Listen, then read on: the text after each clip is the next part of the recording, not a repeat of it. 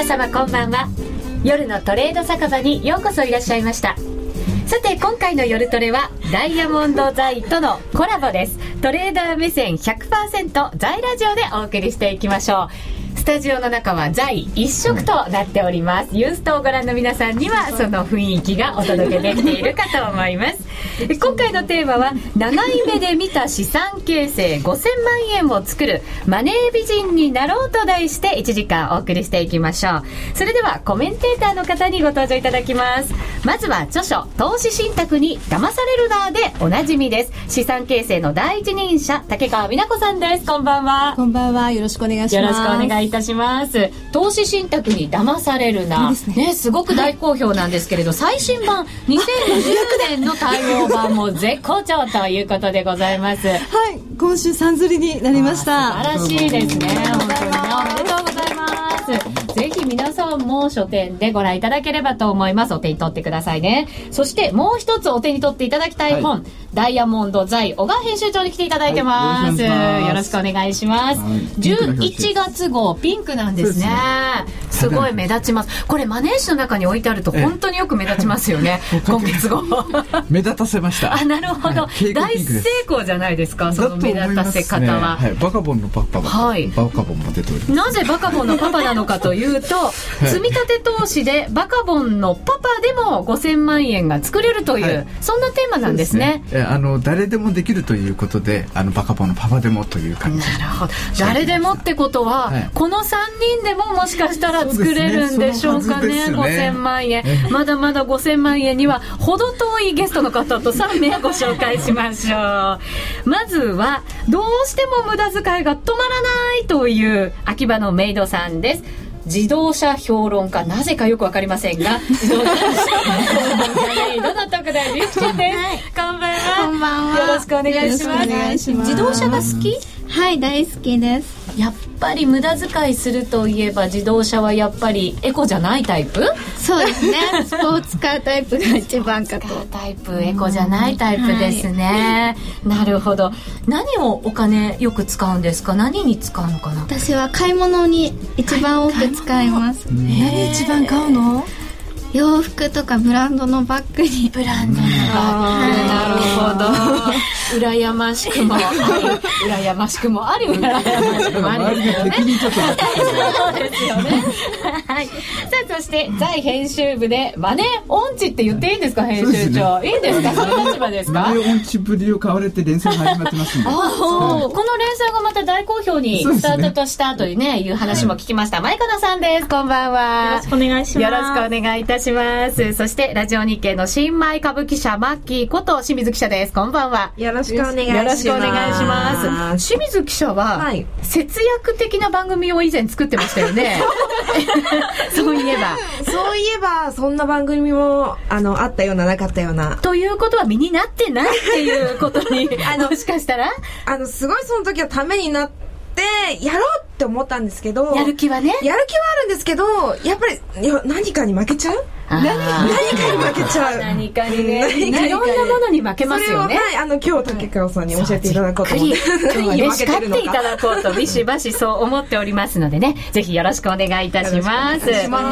あこのゲストの皆さんに質問そしてご相談などもある方たくさんいらっしゃると思います。えこの番組はツイッターでも連動しておりますのでぜひツイッターそして番組ブログに、え寄せていただければと思います。時間の許す範囲でご紹介していきましょう。そして番組の中ではもちろん為替の話題も取り上げていきます。番組の途中では1000円から始められるシンプルな金融商品選べる配慮を使ったゲストのチャレンジコーナー円高円安あなたならどっちを行います。今日は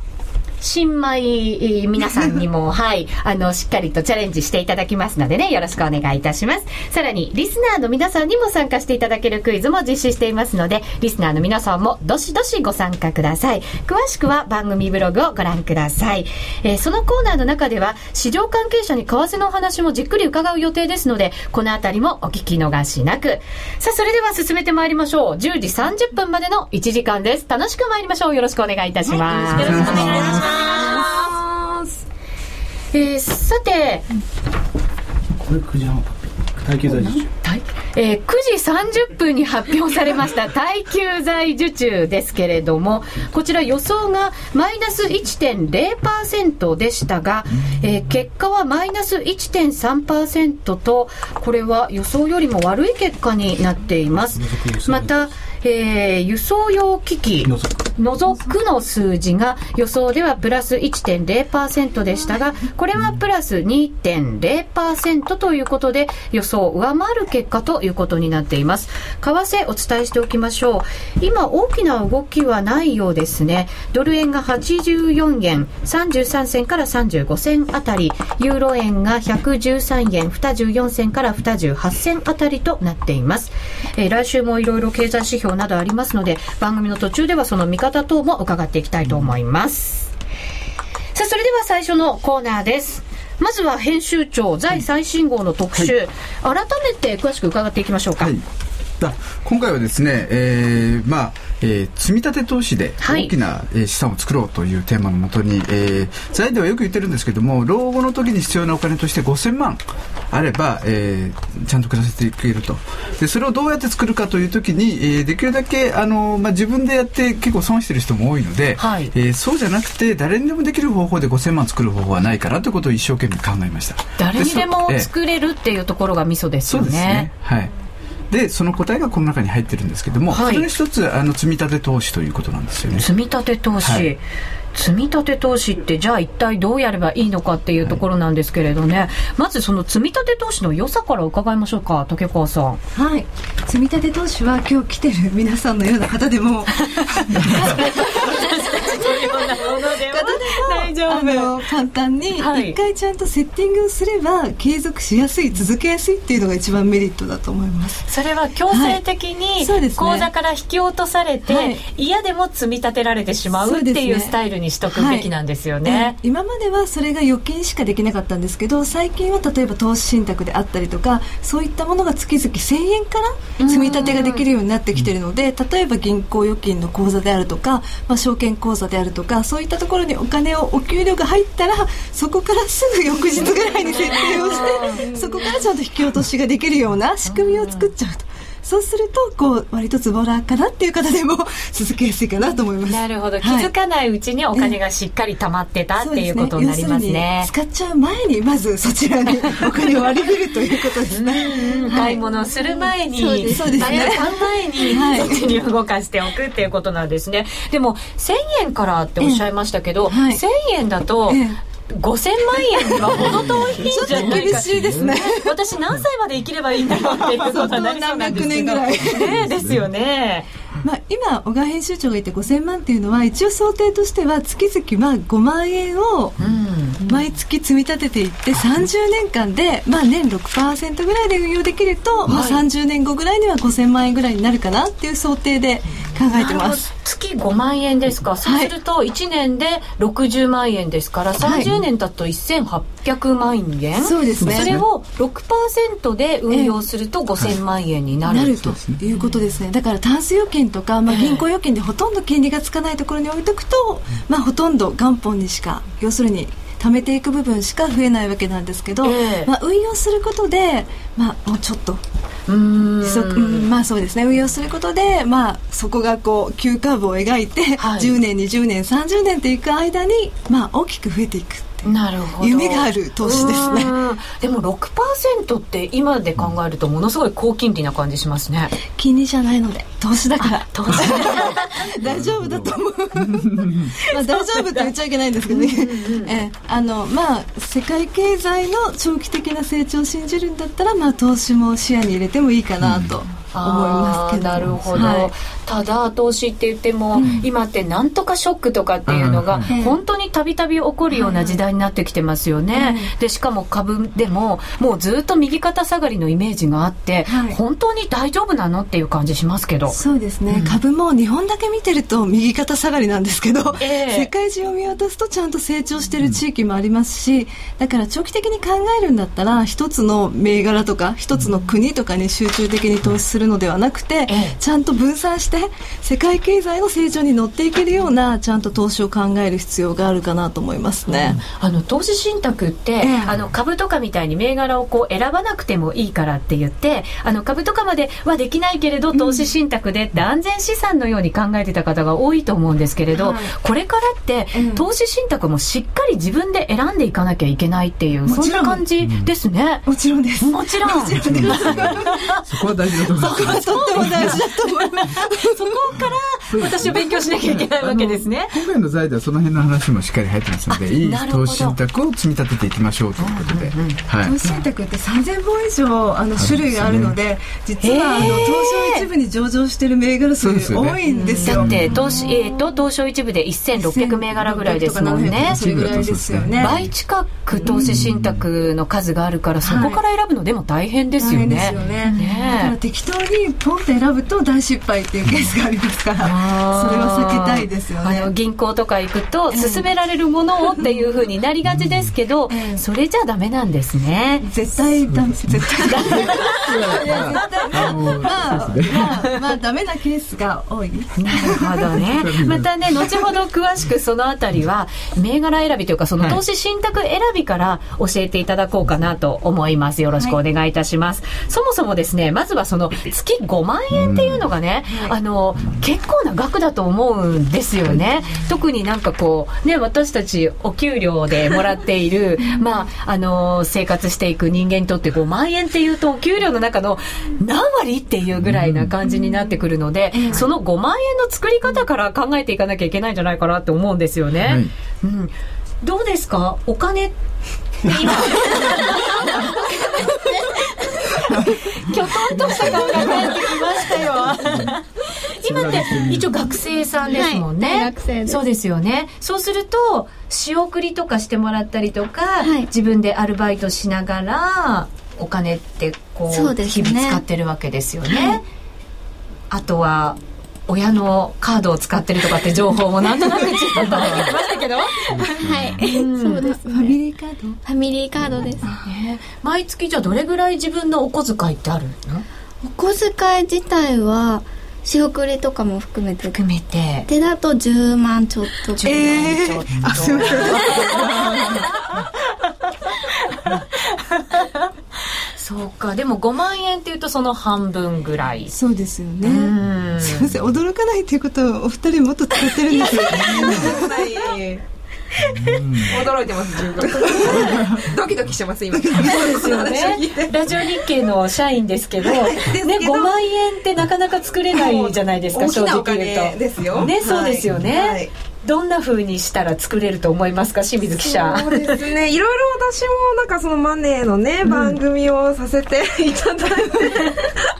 いろいろあのファイナンシャルプランの方にアドバイスとかいただいたりとかしてたんですけどね、うん、まずあのレシートをちゃんとねもらってい。くら使ってるのかお小遣い帳みたいなものをつけてみるとか。あとまあ口座をまあ普通のね普通の貯蓄用のと、まあ、ちょっとこう運用じゃないですけど、こうね、給料3か月分とか、半年分とかこうっていう口座を2つ作りなさいとか言われたりとかしてるんですけどいまだになんか溜まってきた様子はないそうですね。なんで？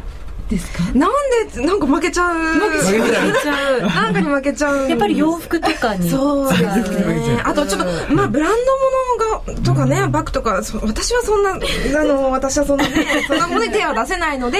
小さいものでこう満足を得たいタイプなので私ドラッグストアとか大好きなんですよ。なのでじゃあこまこましたものを買っちゃうんですね。同じものみたいなものがこう部屋にこういくつもあってわあみたいな。っていうのがいけないんですかねえ月々貯蓄ってしてるんですか？とちなみに少なからずはしてるんですけど、そんなにその5万円でも一応毎年あのたま増えてはいってます？増えては1年前2年前3年前と考えると、まあ、今3年目なんですけど、はい、1年目は働いたお金は全部使おうっていうのを学生の時から決めていて。江戸っ子みたい酔い越しの金をみたいな。ないと思って。経済のためにとでもね、いやせっかくラジオ日記に入ったんだからやっぱり貢献しないとって思ってもう1年は経済もらっ経済。に何に貢献してるのかなと思ってもらったものは全部あのね市場にあのお渡しするっていう。あのそうです。そういうそういう循環リサリサイクルじゃないですか。あサイクル。それも大事ですけどね、自分の老後もね、大事。まあまだ考えないと思うんですけど。で2年目からちょっと貯め始めたんですけどやっぱり額が少ないので1年間に貯まる量って本当にこうビビたるものなのでなのでまだそのお給料の3か月分とか半年分とかをちょっと貯めてるちょっとだんだん声が小さくなっていきますがで 前かなさんもあんまり節約ができてない感じですよね連載見させてもらうと。あの 日本経済に大貢献している。でもね、はい。うん、これでも銀行のためになってる感じしますよね。なんか時間外の ATM の手数料ものすごい使ってるとか、あのーその ATM はその便利だなっていうかどこでも引き出せるからその便利量っていうかあのーハイテクっていうか田舎出身なのでどこでも引き出せるってすごいと思って引き出してみようみたいな。そのお金は惜しまないみたいな。目先の節約はできるんですよ。お金学生時代本当お金なかったのでもやし料理でこうしのいで。納豆ご飯でしのいでとか。涙ぐましいなんか苦労の話が出てきましたけど、うん、でもなんか違うところはお金使っちゃうみたいな感じなんですね。そういう ATM の手数料とか、あと今はあの積み立てどこどころか定期預金もしてなく。おでなんか通帳ゼロゼロゼロみたいな。入ってる。ボーナスも一切使ってないんですよ。合流してないんですけど、ええ。そのまま入ってるので、安心感からか最近もうボロボロボロボロ使ってしまってはい。根本的に何かをこう叩き直さないといけない感じですかね。竹川さんこれは。多分大きいものに使ってないのになくなっちゃうっていうのは一番うん。ダメダメって言っちゃうダメなタイプですよね。そういえばポロポロ小さいものにね。なんか海外旅行に今年は行ったからたまらなかったとか、大きいもの買っちゃったから今年はたまらなかったとかっていうと理由が明確なのでわかるんですけどなんか毎年毎月お給料入ってるのになんか気づくとないとかっていうのって一番まずいですよね。ですよね。通帳開いてあれ？っていうなんかね首をかしげちゃうような日が来るんじゃないかって思っちゃいますけどね。でなんで手数料払っても平気なの？全然だからいいのそれが財に入って、あのーバレたんだよね。編集長からちょっと激をいただいもう。だってそんな入ってる貯金の何パーセントに当たるんだっていう話ですよ ATM の手数料が。それでやっと気づきました。気づきました。はいそれだけでも財に入った甲斐が。よかったですまた今日このねラジオをきっかけに、じゃあこういうこまこましたものはちょっと我慢してみようみたいな気持ちになってもらえるとねいいかなと思うんですけれど、我慢できないと思うんですよこういうタイプのそれは性格年とかではなくて性格です性か格的な問題として、ええ。だからだからやっぱりお給料の翌日にとにかく目の前から1割とか2割とか強制的に消して入ったそう目の前からまず普通預金口座から消す。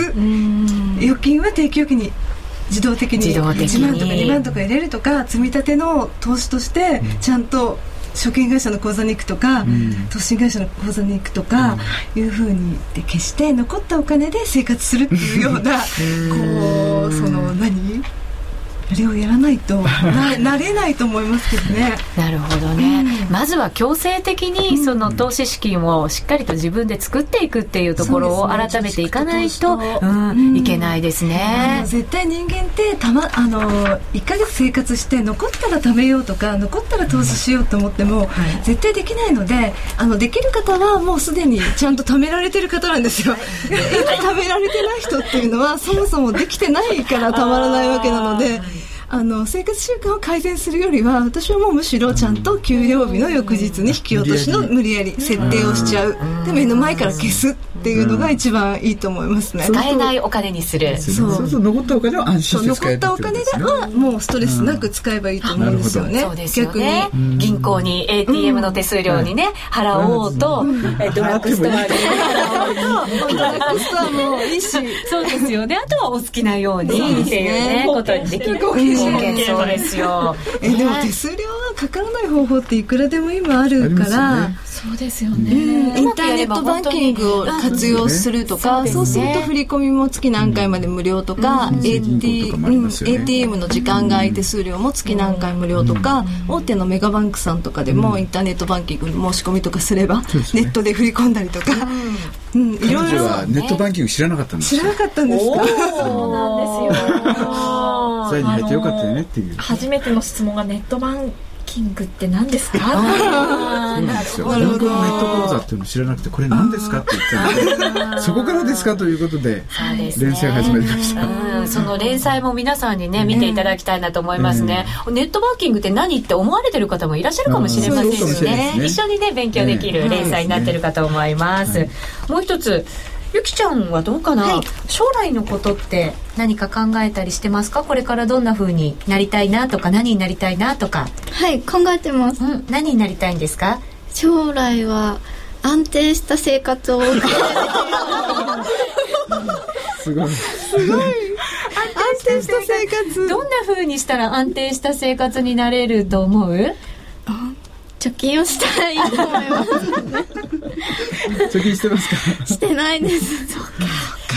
安定した貯金をじゃあこれからしっかりしないといけませんね。はい、はい、じゃあそれではここで一旦 CM を挟みましてどんな風にしたら投資資産が5000万円になるのかというところ詳しく伺っていきましょう。ラジオ日経の番組がポッドキャスティングで聞ける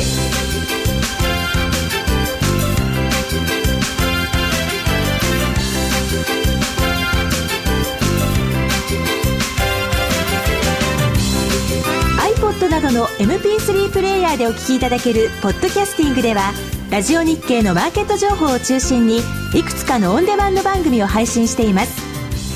いつでもどこでも聞けるラジオ日経。詳しくはラジオ日経のホームページをご覧ください。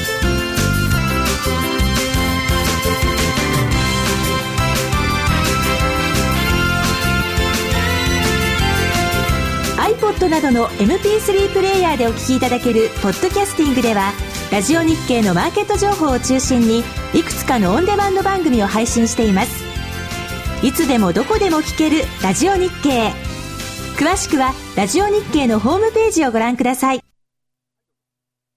さてここからは目指せ資産5000万円ベーシック編と題しまして竹川さんに詳しく資産運用のお話伺っていきましょうさあまずはその月5万円ずつ貯めていけば、はい、えー、30年後には5000万円にというお話をいただきました、はい、さあ一体何に投資すればいいの？どうやってやればいいのっていうところを詳しく伺っていきたいと思うんですけれど、はい、はい、まずは何に投資？どうやって、はい、すいません。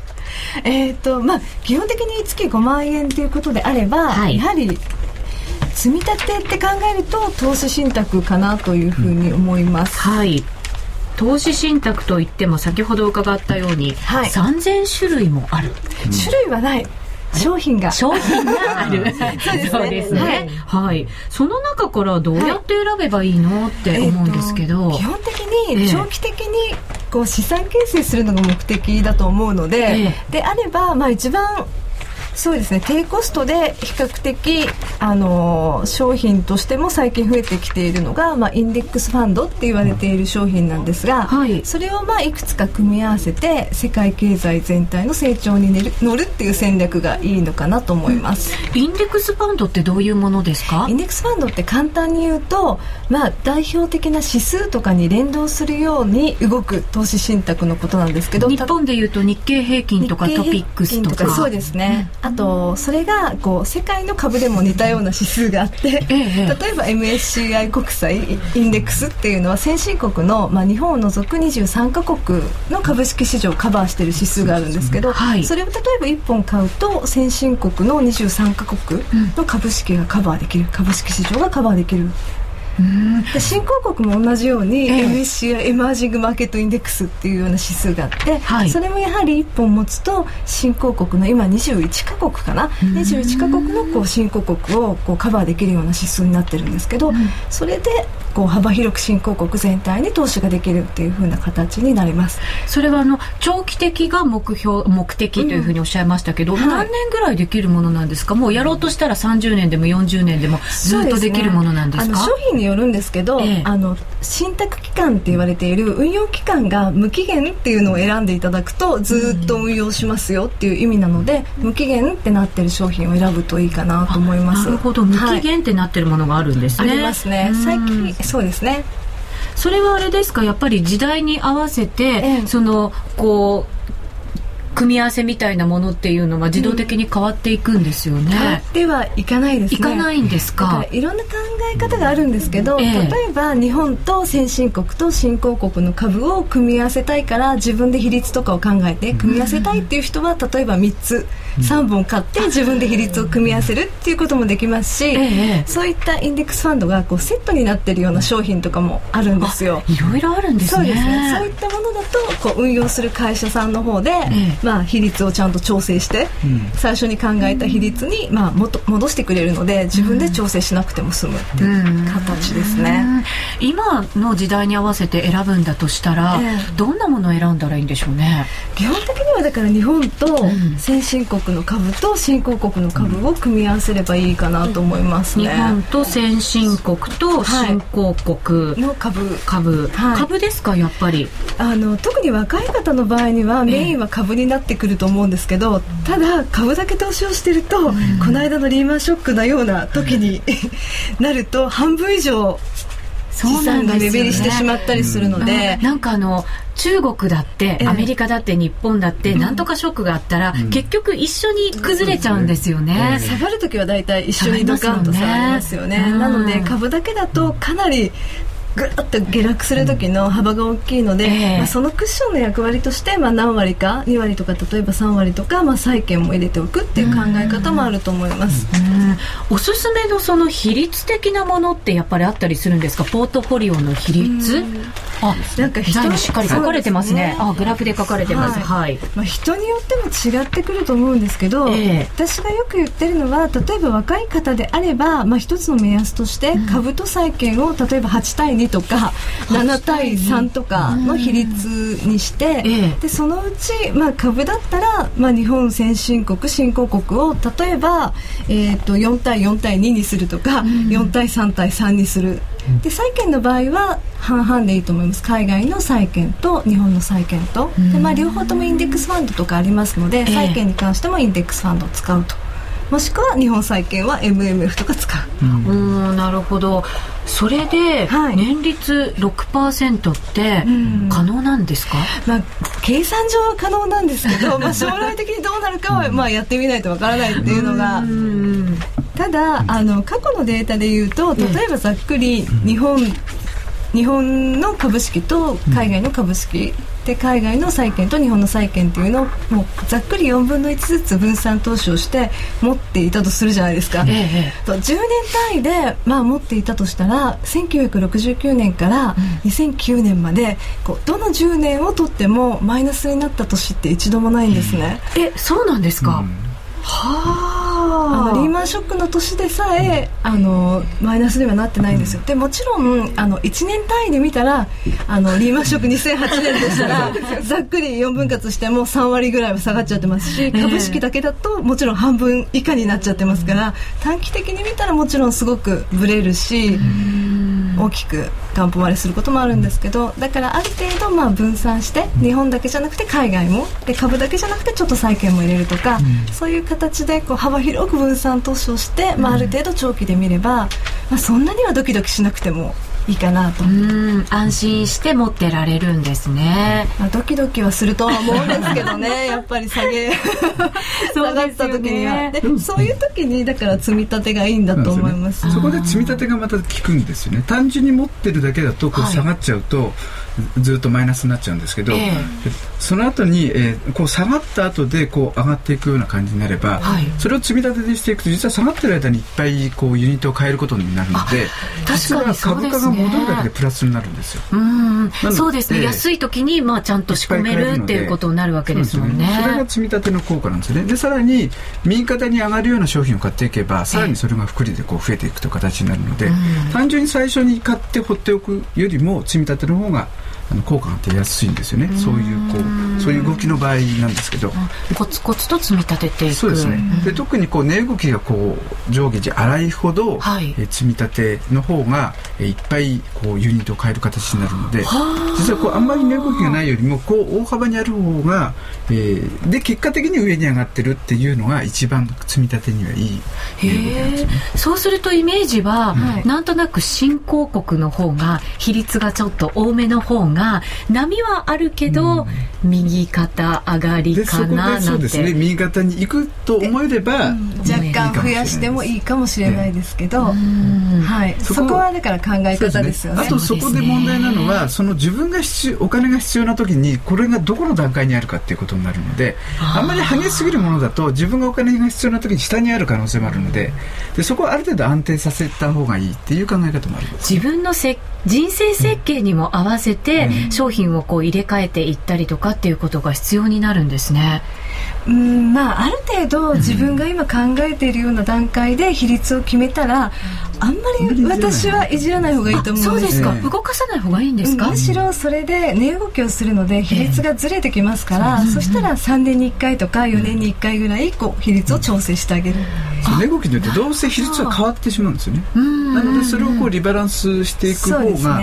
いいと思いますねなるほどじゃあ何年か。に1回こう見直しを入れながらコツコツ積み上げていくっていう方がいいんですね。多分あの皆さんが考える投資ってこう一発当てで何倍にするとか そういうイメージが強いと思うんですけど、はい、そういうなんかお楽しみ系の投資はもちろんやってもいいと思うんですけど、うんえ。ー、そういうのって当たることもあればやっぱり外れることもあるので、まあ、それは、まあ、資金のうち何割かにしておいてでこうベースの部分についてはちゃんとコツコツ積み立てる。でそれはあんまりこう感情を入れるとか当てにいくっていうよりはこう安定的にゆったりと増やすっていうイメージだと思いますけどね。時々覗いてそうです、ね、よしよしって思ったりとかするぐらいがちょうどいいんですかね、はい、はい、四半期に1回ぐらいでいいと思います、はい。ツイッターにコメントいただきました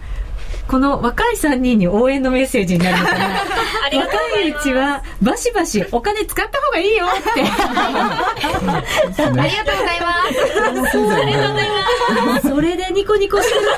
とこの後編集長と竹川さんにゴツンゴツンってされるんですよ。はい。そしてバカという文字がやたら目立つ笑いって。こっちですね。ポスター目立ってるんですね。よかったですね編集長。ね。はい。そして5万円はなんとかなるけど、うん、30年が無理って。それはわかる気がしますね、ね、だって今は仕事があってしっかり、まあ、5万円なんとか頑張って作ろうと思ったら作れるかもしれないけど、30年後仕事してるかなとか仕事あるかなとか、はい。どんな生活になってるんだろうとか、うん、ちょっと不安に思うことはあるんですけどね、その質問に答えるためにちゃんと財に、ですね財にその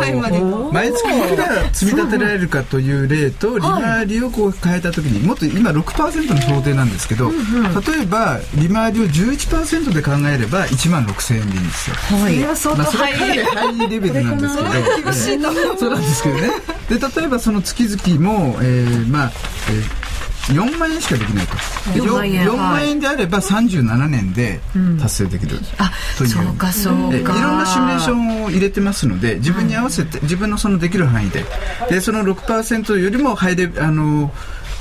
まあ、ちょっと利回りを高めに頑張ってみようということであれば自分なりにその組み合わせを、はい、例えば新興国の投資を増やしてみるとか、えー、ということでチャレンジしてみるっていうこともありかなというふうに想定してますね。達成できる年数表がついてるんですね。表示込めるんですね書き込み式で、ね、自分でこう決めて書き込むことでちゃんと目標に向かっていけるんじゃないかなと思いますね。5万円厳しいっていう方は、多分、お給料月々のだけで考えると厳しいと思うんですけど、ボーナスからも一緒にこう鳴らしてみたりとか、あと時期によっても違うと思うので、最初はまあ1万、2万、3万ぐらいからスタートして、例えば 結婚して共働きの間はすごく多めにするとか、人生のため時みたいな、ありますよね。そういう積み立て金額も結構自由に切り替えられるものですか？投資信託の場合は柔軟にあの変更できるので、ええ、だから1万5000円からスタートして大丈夫そうだったら2万円にするとか3万円にするとかって増やすこともできるので、ええ、その辺は柔軟性はあります。なるほど、はい、そうですね。自分のその今の足元のお給料だったりとか生活レベルに合わせて自由自在に切り替えながらしっかりと積み立てしていくっていうことが重要なんですね、はい、やめないで。継続するっていうことが大事。継続は力なり、はい。ね、塵も積もればねっていうことになりますね。すればもうあのどんどんどんどん積み立てていくので、はい、そこはあの一回最初にやっておけば非常にいいと思いますよね、うん、そうですね、ね、ゆきちゃんできそう、頑張ります っとずつ。ちょっとずつ。そうですね。今は大学生ですから、これからね、はい、就職してね、ね、自分でお金稼いでいくことになりますもんね。でも、一番時間があるので、一番この目標に設定したら、一番ね、近づきやすいのは、ゆきさんですよね。メイドとかだったら、お給料いっぱいもらえそうな感じがするけど、人気メイドちゃんとかだったら。そうですね。そうなんだ。はい、一番お金持ってるかもしれませんね。はい。今からコツコツどんどんお金貯めてくださいね。はい。それでは一旦 CM です。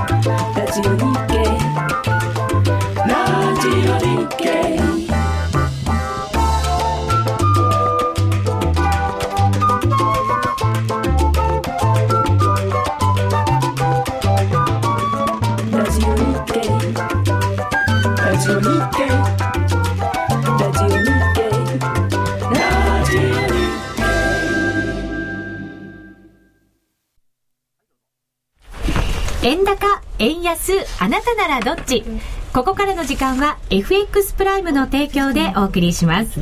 この時間はゲストの皆さんに円高、円安、どちらかを選ぶ選べるハイローに参加していただきます。選べるハイローは毎週月曜日に発表される基準レートから金曜日の為替レートが円高、円安、どちらかになっているかを予想するだけのシンプルな金融商品です。選べる通貨はドル円、ユーロ円、ポンド円の3種類です。一口1000円からお楽しみいただけます。なお、相場状況によっては払い戻しなしの場合もあります。まずは今週実施した分からあご報告です。ユーロ円は円安方向で着地となりました。1円円安を選んでいただいた場合は、ペイアウト倍率は3.21倍でした。なお、ポンド円はもみ合いで結局ペイアウトなしという結果でした。そしてドル円です。火曜日の基準レート85円71銭に対して、先ほど3時の判定レートは84円875銭ということで、えー、50銭円高を選んだ方が的中となります。ちなみに、ペイアウト倍率は2.50倍でした。先週の夜トレ、50銭円高を選んだ今田直ちゃんが的中です。おめでとうございます。あ、すごい。直ちゃん3戦3勝すごい。これは女神と言ってもいいかもしれませんね。はい。それでは、スタジオの皆さんにも実際に今週も一人1000円握りしめて来週分に挑戦していただきましょう。今週はですね、小川編集長とゆきちゃんと私の3人で予想をしたいと思います。えー、今回もイメージしやすいドル円でチャレンジです。その前に今後の為替相場を見る上でのヒントをいただきたいと思います。FX 湘南投資グループ代表の野村正道さんと電話がつながっています。野村さん。あ、もしもし？こんばんは。あ、こんばんは。はい。よろしくお願いいたします。ますはい。為替の動きなんですけれども、現在ドル円が84円30銭台、はい、そしてユーロ円が113円のこちらも30銭台ということになります。はい、今日の午後の為替の動きなんですけれど、はいはい、まあ、介入があった、なかった、結構皆さんいろんなことをおっしゃってますけれど、野村さんはどのようにご覧になってますか？そうですね、基本的にはね、介入というのは漏れないんですよ。介入は？漏れない。漏れない。だからあの日銀がですね財務省が日銀経由で、えー、民間銀行にまあ委託するんですけれども、はい、そこで守秘義務があるんであの決して銀行から漏れていけないんですよ。やったやらないは決して情報は漏れないということですね。漏れないように。それ漏れると介入口っていうのは外されちゃいますんで、はい、漏れないわけですよね。そうすると財務省がやりましたと発表しない限りは、ね、正式にはその形なんですけども、えー、日本という国はここだけの話というのはもうあのオープントゥザパブリックというか、もう全員が知ってる話になってるんで、まあ、それで漏れるということもあるし、あとはあの最近あの、EBS というあの電子ブローキングのシステムで、直接日銀があの日銀のあの名前でね、はい、取引に出ることがあるんで、そうするとあの当たった銀行はね、介入口じゃないんですけども、当たった銀行はあの分かることがありますけれども、それもあれですよね、銀行の守秘義務っていうのがあるんで、一応漏らしちゃいけないんで、あのだから今日漏れたというのは、あのどうですかね。あの、大きな動きがあったんで、介入じゃないかという誰かが推測したんで、それをその共同通信の方が書いたんじゃないかなと思いますね、だから今日みたいな漏れ方というのは、厳密に言えば、誰かが罰せられるんですよ。本当に漏らしたのなら、罰せられてしまうんですね。それはだから、なんか追及すれば分かりますけども、まあ、そこまであの詳しくやらないと思うんですけども、細かくやらないと思うんですけども、まあ、そういうシステムなんですよね。はい、であとちょっとやっぱり気気になるのは、あの多分8割方やってないと思うんですけども、気になるのは、あの割と揃ってね、あのーコメントしないと言いましたよね。はい。だからあれはそもしあの介入じゃなくてあの他のお客さんの2億ドルとか3億ドルぐらいの玉が出てパンと上がるときあるんで、他の玉だったらあのそんなにすぐね全員一斉にコメントしないってね言わないと思うんですよね。だからちょっとその辺がちょっと気がかり、そしたらやったんじゃないかなとか思うんですけども、えー、だけど結果的にはですね。えっと、1円上がって1円下がっただけなんで、効果がなかったわけですよね。ってこいですよね、えー、そうすると、結局、これで本当にやったというと、ちょっと恥なんですよね。あ確かにそうですね。失敗ですからね。効果がなかったってことになっちゃいますもんね。効果が全然なかったわけですからね。えだから金額が小さいときは、こういうふうに効果がないときがあるんで、ああいうふうにあのコメントしないというか、ある逆にね、やったらすぐやあの小さい金額でも、あのなんて言いますか、みんなに知らしめるような感じでやったという、そういうあのアナウンスメント効果を狙う時もあるんですけども、えー、うん、今日のはもう結果的に全然あの聞聞いてないわけで、かつ、あのそれがもしあの他のね、球だったとしても、うんの方が良かったわけですよね。言わない方が あのどうせ1か月ぐらいしたら、あの詳細がですね発表されるんで分かるんですけれども、はい、えー、まあ今日は別にあの言わない方がいいし、あのやってない方があの財務省のためにはいいわけですよね。メンツが保てますよね。そうですね。まあ、この後も、この介入をめぐって、はい、こう動きを読んでいかなきゃいけないんだろうなと思うんですけれど、はいはい、いかがですか、この先、どんなふうにトレードしていったらいいでしょう？ね、2000年から2004年の介入とほとんど似てましてですね、えー、えー、っと、あの時はね、100円を終わらせないような介入だったんですよ。はい。だから100、まあ、5、6円から介入やってたんですよね。うん、その100円を切ってからやあの、100円終わらさないためには101円ぐらいからやると遅いんで、で今回の場合は80円やっぱり切らせないよという介入なんで、80円ですか？80円が多分あのもしね、アメリカと話してるんだったら、その辺を終わらさないようにしてるよという感じでね、やってくると思うんですよね。えー、えー、だから、80円を切らさないように、これから下がったらまたしつこくやってくると思いますね。断続的にはこれからも入れてくるという。入れてきますね。だからこの前の82円の90銭あたりですかね。だからその辺でやっとかないと、あの間に合いませんよね、勢いがついてたらね。そうですね。えー、だからそういう80円を終わらさないようなですね、えー、買いにはあの今後もずっとやってくるんじゃないかなと思いますね。警戒はしながらではトレードしていかなきゃいけないということになりますね。まあ、ドルが全体下がってるんで、ええー、まあ、やっぱりあの中国向けの輸出が出てて、もう一つはあのあれですね、あの個人とかね、あの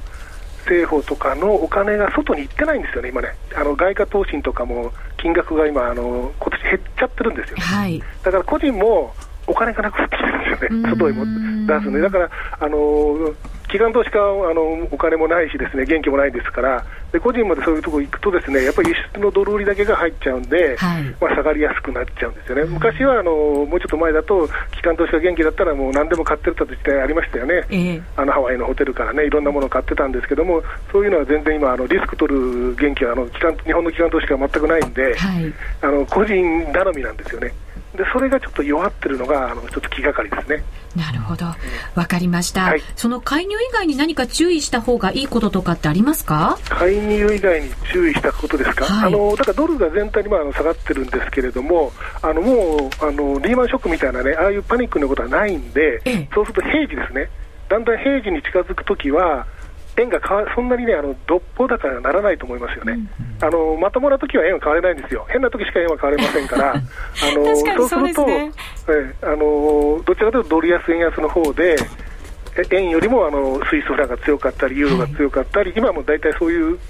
あの4月ぐらい、5月ぐらいからそういう傾向になってますけども、ね。えー、だから5ドルとかの方が、えあの強いんですね、まともに考えたら円が強すぎるというのはちょっとおかしいわけなんで、はい、えー、あの本当になんか、みんななわけが分からなくなった時しか円買われば消費通貨なんでね、はい。えー、あとやっぱりあれですね、あの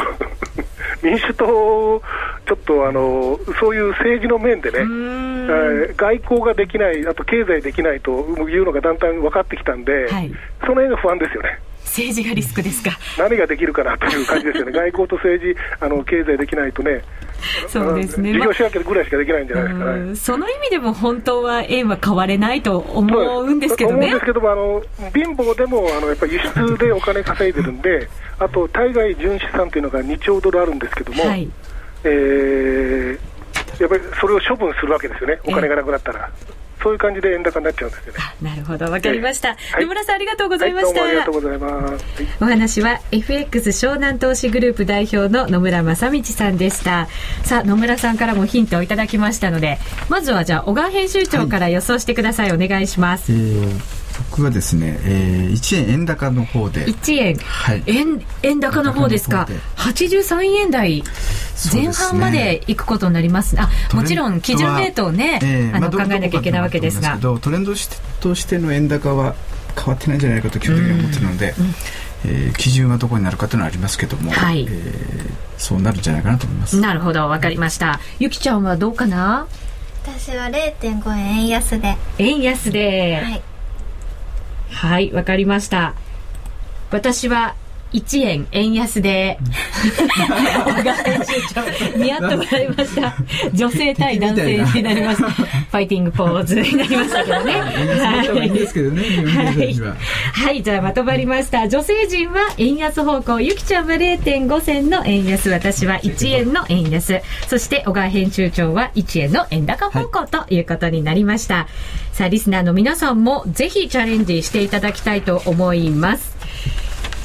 夜テレではえー、スタジオだけではなく、リスナーの皆さんにも円高、円安を当てていただく参加型プレゼントクイズを実施しています。毎回 iPod などが当たります。詳しくは番組ブログをご覧ください。では前回のクイズの結果当選者の発表です。お伝えしましたように結果は円高の週でした。全体では6割の方が円高を選んで的中していたことになります。円高を選んだ方の中から厳選なる抽選の結果、iPod なの1名様は、神奈川県にお住まいのキコさんです。おめでとうございます。えー、なお、クオカードの当選者発表は発送をもって返させていただきます。ご了承ください。夜トレ、リスナー参加型プレゼントクイズ、円高円安、あなたならどっち次回は来週月曜日27日の朝9時30分が締め切りです。27日の朝9時30分が締め切りとなりますのでご注意ください。応募フォームやクイズの説明は夜トレの番組ブログをご覧ください。円高円安、あなたならどっちここまでの時間は FX プライムの提供でお送りしました。さてここでお知らせです。今日発表される経済指標みんなはどう考えているんだろう。指標発表後の為替変動の予測が見たい。自分の FX トレードスタイルが知りたい。FX トレードの強い味方、経済指標に特化したコミュニティサイト、みんなの外為、愛称ミンタメは、参加者の経済指標予測や取引分析機能、リアルタイムの為替情報やレート配信など、FX トレードの参考になる情報機能がぎっしり、ミンタメでトレードをもっと楽しく快適に。詳しくは、みんなの外為で検索してください。FX プライム株式会社は関東財務局長、金賞第259号の金融商品取引業者です。外国為替証拠金、えー、外国為替保証金取引は元本あるいは利益を保証した金融商品ではありません。為替変動、金利変動などのリスクにより、投資金額以上の損失が生じる恐れがあります。投資及び売買に関するすべての決定は、契約締結前交付書面をよくご理解いただいた上で、利用者ご自身の判断でなさいますようお願いいたします。ラジオ日経の番組が、ポッドキャスティングで聞ける。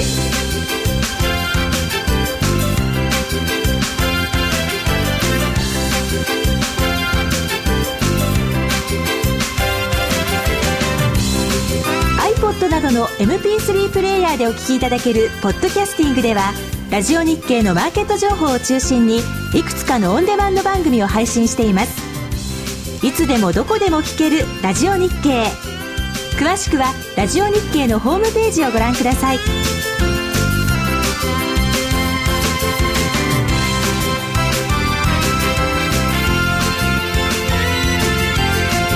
iPod などの MP3 プレイヤーでお聞きいただけるポッドキャスティングではラジオ日経のマーケット情報を中心にいくつかのオンデマンド番組を配信しています。いつでもどこでも聞けるラジオ日経。詳しくはラジオ日経のホームページをご覧ください。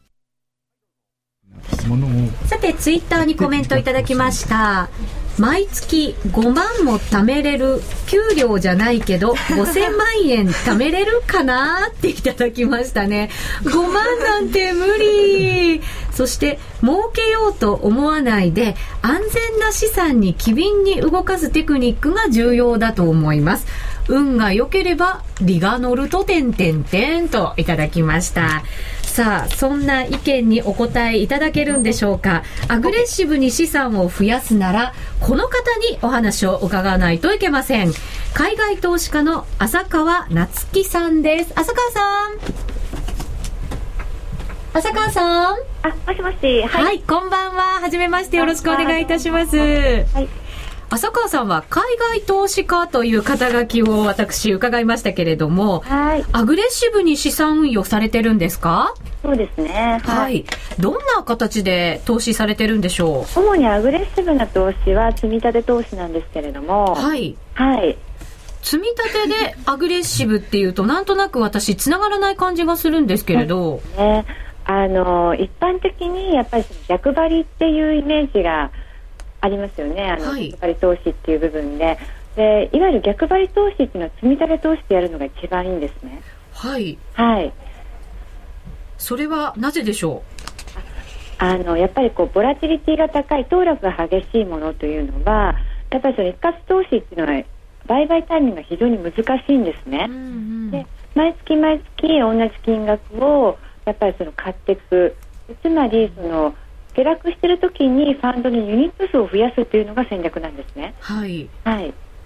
これあの浅川さんは年利15%を目指されているというふうにも伺いましたけれども。積み立てでは大体それぐらいもうこの5年間ぐらいリターンを得てます。あもう実際に得られてるんですね、ね、はい。目標ではなく現実なんですね、はい、でもそうすると結構値動きが激しいものが投資対象になるんじゃないかなと思うんですけれど、ね、あの逆に積み立て投資の場合は値動きが激しいものに投資をした方がいいですね主にその新興諸国の株式ファンドであったりとか、はい、あと鉱山関連あとあの穀物関連の株式ですね、ええ、とかあと先進国の小型株とかそういったね結構いろいろなんかこう難しそうなものをポートフォリオに組まれてるんだなっていう感じがしますけれど どんな感じのこれあのポートフォリオになってるんですか？そうですね。主にはやっぱりその中長期で言えばあの大型株よりかは小型株の方がパフォーマンスはやっぱりいいんですが、えー、やっぱりその値動きがこうかなり騰落があるので実際的にやっぱりあの小型株なんかはあの積み立て投資をした方がいいんですね。はい、であと同じようにその景気のこう景気循環になりますよね。はい、鉱山関連いわゆるそのマイニング関係とかっていうのもやはりその急にやっぱりその景気回復とか景気後退とかってところですごいボラティリティが60%ぐらいこう動くんですね、ファンド、えー、そういったものはやはりその積み立てにした方がいいですね。なるほど。浅川さんは、あれですか、あの、利益確定とかもしっかりされてるんですか？そうですね。あの積み立ての場合はやはりそのそのままほほっといてまたそのせっかくリスクを取ってリターンを増やしてもまた減らしてしまうという方が結構多いんですけれども、えー、やはりそのやっぱり上がってる時に20%とか30%っていうリターンを得た時にポートフォリオ全体でやはりそこで利益確定で国債とか MMF にあのファンドをスイッチングしてます。はあ、なるほど。そうなんですね。これあの、浅川さんも積立比率って、あの、その、おあれですか、えーと、その時に合わせて変えていかなくてもいいというふうに思われてるんですか？そうですねあの毎月の積み立て比率は変える必要はないと思うんですね、銘柄とかは。ただやはりその先ほどもちょっと言いましたようにあの上がった時にポートフォリオ全体で20%、30%リターンを取れた時にはやはりその利益の一部をその MMF とかあの国債とかあのほとんど騰落がないものにやっぱりスイッチングをしていくっていうことを繰り返すことによって、えー、あのアグレッシブなそのポートフォリオでも年15%っていうのは達成できます。そうなんですね。あの、積み立てで15%って伺って、本当かなと思いましたけれど、やり方によってはしっかりと利益が確保できるんですね。そうですね。あんまりほったらかしにしないということで、四半期に1回ぐらいは、はい、そのポートフォリオのこうリバランスをするということによって、はい、アグレッシブなやり方でも、えー、そうですできますねあやっぱりその見直しをしっかりしていくっていうことが重要なんですね。やはりこう利益確定をしていくっていうことがあのこれだけこうボラティリティが激しい相場、えー、これからも続いていくと思うのでこれからやっぱりどんどんさらに動きって激しくなってくるんじゃないですか状況的には。そうですね値動きはやはりどんどんどんどん激しくはなってくると思います。はい。そうするとやっぱり投資信託もしっかりとポートフォリオを考えながらリバランスもしながらやっていかなきゃいけないんですね。積み立てはやっぱりちょっとこうアグレッシブで四半期ごとに利益を確定していくっていう形の方が、はい、あの15%っていうリターンを出せると思いますよ。皆さん。誰でもできると思います。誰でもできますか？はい。わ、はい、かりました。ありがとうございます。はいどうも海外投資家の浅川夏樹さんでした。すごくアグレッシブに投資されてるんですね。そうですね。15%も目指せる。実際にやられてるわけですから、なんか説得力がね、ねありますよね。ちょっと在時今回あの出ていただいてるんですけど、えあのこうまあ今回バカでもあまあバカボのパパでもできるという形でやっているやり方っていうのは本当に簡単で、えー、最初設定したそのまままあ基本的には年に1回見直すかどうかというやり方なんですけど、はい、もっとアグレッシブなやり方を使うといろいろもっと利回りを上げられるかもっていう一例なんですよね。坂さんのやり方というのは。ただやっぱりそうするとケアが非常に必要になるので、えー、あと自分なりのこの将来の見通しみたいなものも必要になってくるのでそこはまああの楽しみながらやる分非常に面白いかなと思いますね。あなるほど、はい、人生設計もしっかり考えた上でそ、ね,、その自分のポートフォリオだったり、えー、自分のその投資スタイルみたいなものを確立していかないといけませんね、うん、アグレッシブなのかそれとも安定的なのか、うん、うんどうですか？あの今日たくさん女性がいますけれど自分でできそうとかこの人にはこんなのが合ってるんじゃないかとか、うん、性格にもいろいろよると思うんですけどね。絶対性格によると思いますね。そうですよね、うん、まずはこう節約があんまりできないタイプの人におすすめなのは改めてどんなスタイルになりますか？基本的にやっぱり、うん、そうですね、うん、積み立てがやっぱり一番向いてると思うので。積み立てをコツコツと。まず今浅川さんがやったような方法はまず3人と無理だと思って。まずはあの商品選びも、はい、あの分かりやすくてコストも低くてそんなに手間をかけなくてもいい方法っていうのをまずやってみて、うん、でそれでもうちょっとプラスアルファで、あの別途個別株の取引したいとかこういうアグレッシブな積み立てもちょっとやってみたいとかいうのであればプラスアルファでやればいいと思うんですよね。私も長期的には小型株とか、ええ、あのワールドあの株のバリューとかそういうのもあると面白いなと思うんですけど、はい、まあ、まだなかなか日本だとね、商品は少ないっていうのはあるんですけどね。これからでもどんどん増えていくのかもしれませんね商品はいくと思いますね、ETF とか、ね、選べるものもね、はい、たくさん増えてくるのかもしれません。さあこの後は少しだけ延長戦もありますので、はい、えー、ぜひ、えー、ご覧いただければなと思います、えー、ご紹介しましょう。今日コメントをいただきましたのは投資信託に騙されるなでおなじみの竹川美奈子さんでした。ありがとうございました、はい、そしてダイヤモンド財編集長の小川編集長でした、ありがとうございました。そして3人ゆきちゃんそして前かなちゃんそしてマッキーちゃん。よろしくありがとうございました。園長さんもよろしくお願いいたします。それでは皆さん良い金曜日の夜を週末を楽しんでください。さようなら